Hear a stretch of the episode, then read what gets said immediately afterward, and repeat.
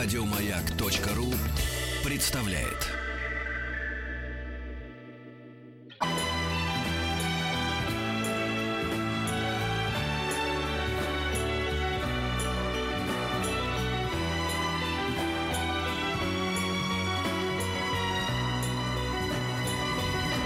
Спутник кинозрителя.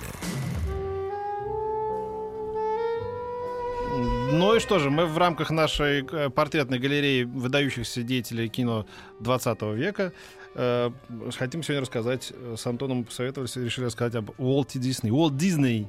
Да, такой у нас план, э, и я просто вспомнил о нем, думая про э, поиски Дори, о том, куда ушла, как далеко ушла анимация. Ведь формально студия Pixar является собой частью, э, часть корпорации Walt Disney. Ну, понятно, что действительно корпорация, которая восходит к имени и бренду Disney, это не значит, что э, тут действительно есть непосредственная связь, да, потому что уже частью Walt Disney является и Lucasfilm, и Marvel, да. Да, к тому старому Диснею это не имеет никакого отношения. Да. Там нет ни родственников, никого уже нет. А, ну, может, какие-то родственники, кстати говоря, остались. Я этого точно не знаю. Отношение имеет а, почему? Потому что а, несколько начинаний, которые непосредственно связаны со своим Уолтом Диснеем, великим человеком, который родился в 1901 году, а умер в 66-м, сравнительно молодым, по, по нынешним дням он точно был молодой, 65 лет. Вот. Э, э, некоторые начинания его продолжаются сегодня именно корпорации диснеевской, например, парки диснейлендовские. Это очень немаловажная вещь, принято так э, с оттенком презрения даже говорит слово Диснейленд, а на самом деле эта история же невероятно волшебная. В мире существовали, особенно в Америке были популярны лунопарки и парки развлечений разные, которые были связаны, ну, в общем-то, с, э, ну, такими карнавальными традициями, восходящими там к средневековью, если не к античности. Какие-то карусели, какие-то леденцы, какая-то там стрельба по там мишеням. Вата сладкая. Да, сладкая вата и все прочее. И Дисней понял в какой-то момент, когда он э, искал, где гулять со своими дочками, вот где, где бы ему понравилось, где бы им всем было хорошо. Он понял, что мир, вот виртуальный мир его анимации, это мир, который можно развиртуализировать и превратить в такое сказочное королевство, куда люди смогут вот не виртуально, а реально вступать. Но это само, чтобы заходить. Стив Джобс придумал парки Apple, да, и куда бы ходили люди. Не ну, знаю, зачем. Как конечно, там, да, да, конечно, да. так и есть. Но сегодня это все идет в сторону виртуализации. Я не пытаюсь оценить, хорошо это плохо. Но он-то занимался, Дисней, развиртуализацией. Он построил реальный мир, куда пригласил людей. И э, непрекращающаяся популярность этого очень дорогостоящего развлечения на протяжении всех этих лет, понятно, что сами по себе э, американские горки, которые там есть, они как американские горки своими виражами и так далее, не отличаются особенно в выгодную сторону от горок в любом другом парке. Но, правда, в американском Диснейленде я был на очень крутом аттракционе, вот его прецедентов я нигде не вспомню, там есть катание, очень медленное, плавное, э, плавное, вот как на этих машинках маленьких люди ездят, сталкиваясь, такое же на машинах на воздушной подушке, то есть они зависают над землей. Вот, э, это вот я видел только в Диснейленде. И тоже не уверен, что они это придумали. Но дело же не в этом.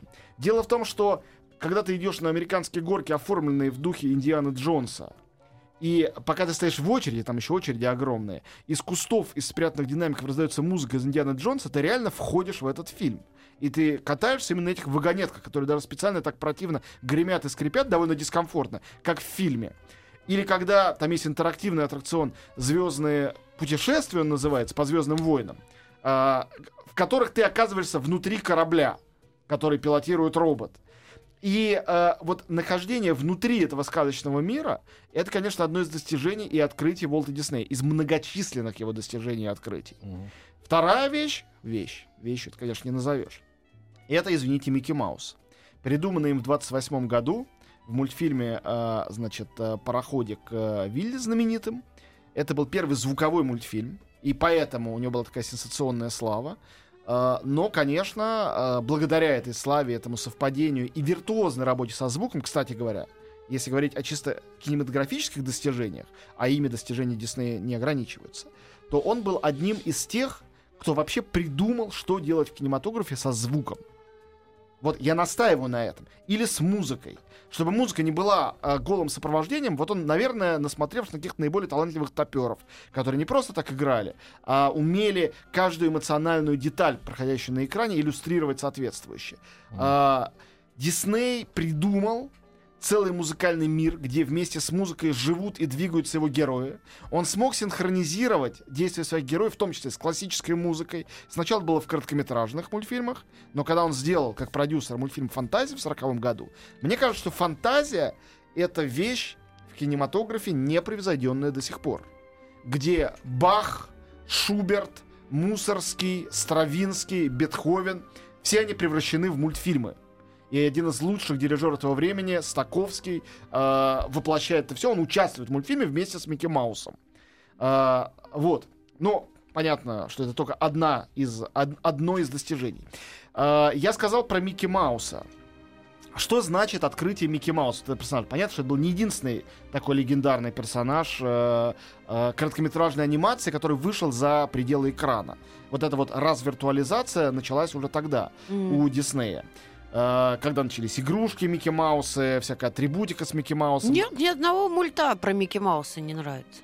Неужели тебе не нравится пароходик? Нет. Наверное, ты просто его не видела. Нет, да я много пересмотрела. Нет, нет, про нет, Микки- это, это абсолютно величайший мультфильм. Его невозможно во- вообще в анимации ни с чем сравнить. А ученик-чародея, который является собой часть э, фантазии, тот самый, где у, у него метелки ходят и носят воду, это тоже конечно, абсолютный шедевр. Разумеется, про Микки Маус уже после смерти э, Диснея в э, 66 году э, было снято много довольно посредственных мультфильмов. Их снимают до сих пор. Да.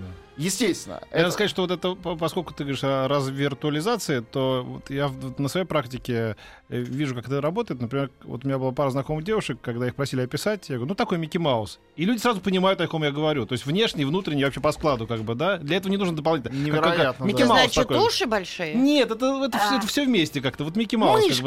да. Ну, не знаю, что вместе такое, да. То По вот- легенде Дисней боялся мышей. Ну, про него есть много легенд, в том числе правдивых. э, то, что он был борцом с коммунизмом я- ярым, хотя Союз мультфильм Был на- такой- наш был такой ужасно фи- им вдохновлялся. Фи- Фильм, по-моему, или даже книжка, какой-то французы стали ковыряться, назывался, по-моему, «Черный Дисней», про то, какой, каким, значит, они написали, какой он был сволочью. Значит, э, То что, он как-то не просто все организовал. что он там стучал у на своих друзей Да. э, по Голливуду, Это был всё- сотрудником ФБР, э, по-моему, Он был придержив- сотрудником ФБР. Да, да, при- чуть ли не придерживался каких-то ультраправых взглядов. Там, Не ультраправых, но он устраивал экскурсию по, Дисней- э, по своей студии уже после «Хрустальной ночи», но до начала войны для Лени Рифеншталь. Да, но, она, да. но она была великий режиссер. Понимаете, тут всегда вот возникают такие... Надо сказать, что они с Фордом в этом смысле, по-моему, так Ну, внутренне в поддерживали. Америке много было таких людей. Но важно не это. Важно то, что Дисней был гением. Он был абсолютным инноватором. А, он, а не кто-то другой, анимацию передвинул из разряда э, маленького развлечения для детей в искусство. Он сделал первым э, полнометражную анимацию. Это был мультфильм «Белоснежка и семь гномов», 37 год.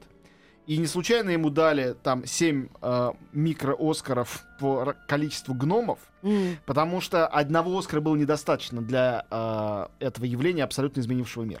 Мы любим говорить о диснеевщине, о диснеевском мире, как об очень слащавом. Эти Ну диснеевские что, я принцессы. люблю все диснеевские Ну, кто-то любит эту слащавость, кто-то, наоборот, ее порицает. Но я просто хочу сказать одно. Что, конечно, при Диснее эта империя слащавой не была совсем. Она была невероятно революционной. А, не будем забывать, что среди веселых мелодий, которые он продюсировал и делал сам как режиссер, была, например, а, «Пляска скелетов».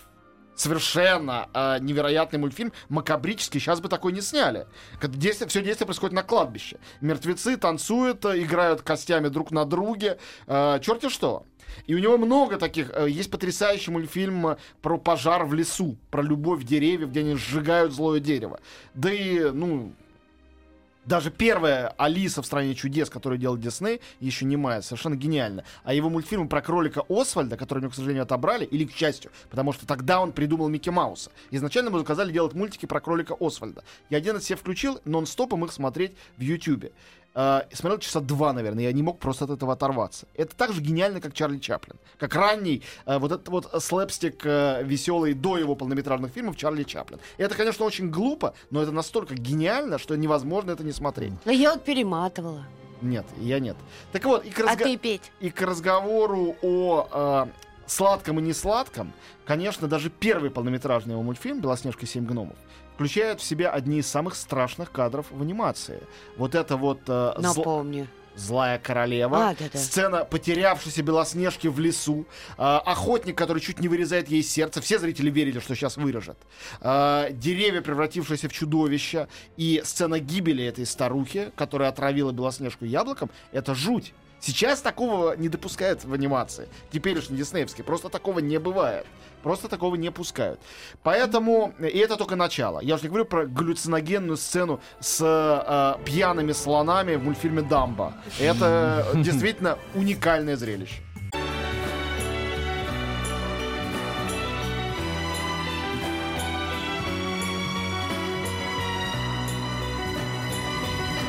Спутник кинозрителя.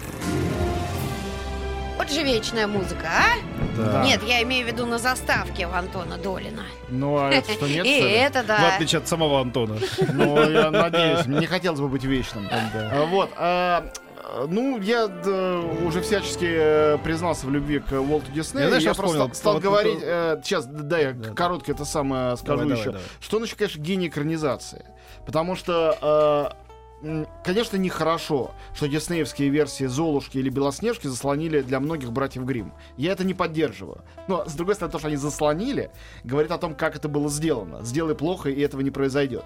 Но то, что он сделал абсолютно адекватную, насколько это возможно, анимационную версию Пиноккио, много раз пытались сделать, еще были и фильмы, и мультфильмы другие. Они все несопоставимы. Пиноккио величайшая сказка литературная просто в истории человечества.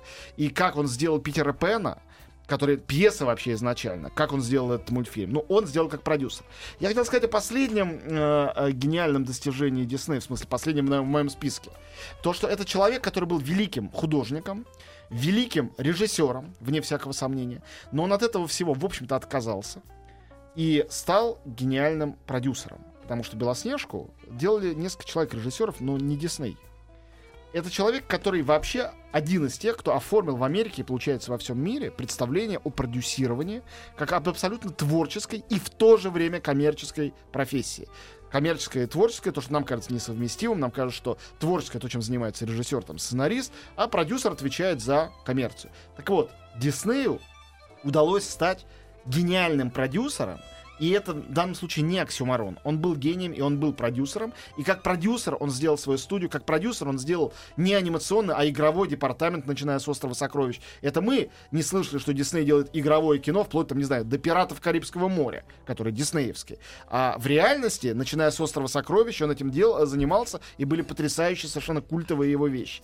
Вот. И Э, Конечно, долгое время его студия была абсолютно авангардной. И Содин Далматинец, и Робин Гуд, э, и Дамбо мной уже названный. Все они совсем не были какими-то там слащавыми сказочками для маленьких детей. Все они были абсолютно для своего времени новаторскими, странными, удивительными произведениями. После смерти Диснея в 1966 году от рака легких, после чего компания отказалась показывать курящих людей в каких бы то ни было своих фильмов, после этого, э, конечно, произошла диснеизация Диснея, то есть превращение всего этого в штамп, в неталантливых фильмах, потому что талантливые продолжали появляться. Появлялись и Алладин, и Русалочка, и Король Лев, и, наконец, все мультфильмы Pixar, и Холодное сердце не так давно. И Поэтому... в поисках Дори. Да, но э, Pixar поисках это- Долина? Это отдельная история. Че вы искать по четвергам здесь? Да, я всегда с вами. В общем, поэтому простим, ну, я бы простил все его э, прегрешения. э, Спасибо ему. Волта Ивановича, поблагодарил бы его от имени человечества благодарно. Да, я вспомнил, как э, вот, ну, помнишь, неплохая картина в поисках миссис мистера Бэнкса, да, вот Да, где, где, про него. где Том Хэнкс играл, значит, да, Совершенно не похоже на Диснея, Том да, Хэнкс и тем играл не менее, очень была хорошо. великолепная кадр, когда он ждет эту склочную, склочную тетку, которая придумала, значит, да, это все. И открывается дверь, как бы и он стоит на фоне всех своих Оскаров, которых там да-да. 185, как бы просто так. Да. Открыточка. Ну ладно, Пиноккио. Да, Спасибо. Пиноккио. Приходи еще. Еще больше подкастов на радиомаяк.ру.